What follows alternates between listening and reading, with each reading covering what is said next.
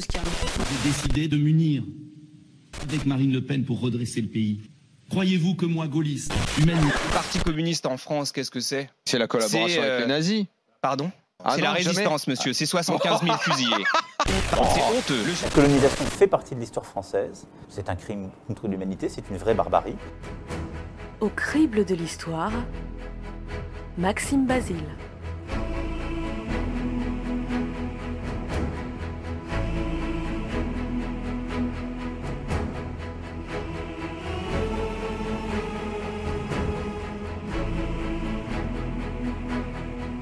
30 mai 1778. Le plus célèbre vieillard de France expire dans un hôtel particulier situé au futur quai Voltaire. Son nom Monsieur de Voltaire, comme on l'appelle dans le monde. S'il meurt en adorant Dieu, ou plutôt en manœuvrant habilement pour arracher une sépulture chrétienne à la France, il meurt surtout en étant adoré. C'est une véritable star. Il triomphe à la ville, il est porté au nu au théâtre, il est acclamé par l'Académie et les princes d'Europe lui écrivent. L'Église, quant à elle, est soulagée. Le christianisme vient de perdre son détracteur le plus farouche. Oui, elle me gâche la vue, votre église. Et son cimetière avec. Mais je ne vais pas les détruire. Non. Les déplacer, seulement les déplacer. Enfin, on n'a jamais vu une église déplacée. Vous allez être excommunié. Si on ne peut plus s'offrir quelques menus gourmandises anticléricales, Cette hostilité vis-à-vis du christianisme, point commun de quasiment tous les philosophes des Lumières, Voltaire va le porter à son paroxysme et c'est à ce titre, plus qu'à tout autre, que la République en a fait son héros. C'est également dans cet esprit que le philosophe Henri Peña-Ruiz, prenant la parole à l'université d'été de la France insoumise, a défendu l'idée suivante.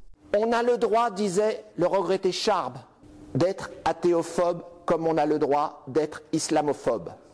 En revanche, on n'a pas le droit de rejeter des hommes ou des femmes parce qu'ils sont musulmans. Le racisme anti-musulman est un délit. La critique de l'islam, la critique du catholicisme, la critique de l'humanisme athée n'en est pas un. Cette déclaration, en dépit des précautions rhétoriques de l'auteur, a suscité une vive polémique et des ministres ont même élevé la voix pour dénoncer ces propos qu'ils jugent inadmissibles et incompatibles avec les principes républicains. Pourtant, c'est ignorer que la République est née dans la contestation, voire la haine du christianisme. Dès 1791, les révolutionnaires font entrer Voltaire au Panthéon. Il est le deuxième à y entrer après Mirabeau. 1794, c'est au tour de Rousseau. Leur point commun, avoir étrié le catholicisme jusqu'à la caricature, comme ici chez Diderot. C'est alors que mon frère Jean, passant nous voir avant son malheureux voyage pour Lisbonne, où euh, me lâcha cinq louis avec cinq autres pour la dernière fille du village qu'il avait mariée et qui venait d'accoucher d'un gros garçon qui ressemblait à frère Jean comme deux gouttes d'eau. Ah, les moines Les moines Le meilleur ne vaut pas grand argent, monsieur. Mais les protestants ne sont pas en reste, encore Voltaire. c'est Audibert. Huguenot n'est pas un brevet d'innocence. Non plus que de culpabilité, si vous le permettez. Certes, toutes les religions s'égalent en cruauté. Mais ce n'est pas parce qu'ils sont minoritaires que les réformés ne sont pas aussi des fanatiques, de la même merde détrempée de sang corrompu. Nous ne valons pas grand-chose, mais ils sont encore pires que nous. Et en plus, ils déclament contre mes tragédies. Il n'est pas une de mes pièces dans les théâtres de Genève qui ne fasse l'objet de leurs insultes. Il pleut, il pleut, cher, presse tes blancs moutons.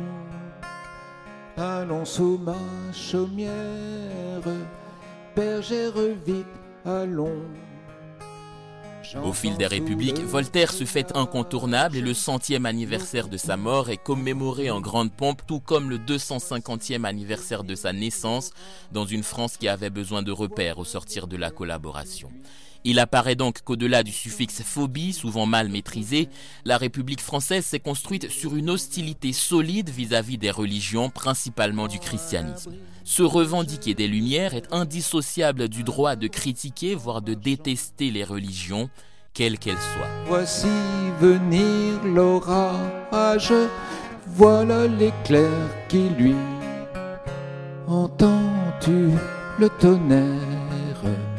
Il roule en approchant, prend un abri bergère à ma droite en marchant.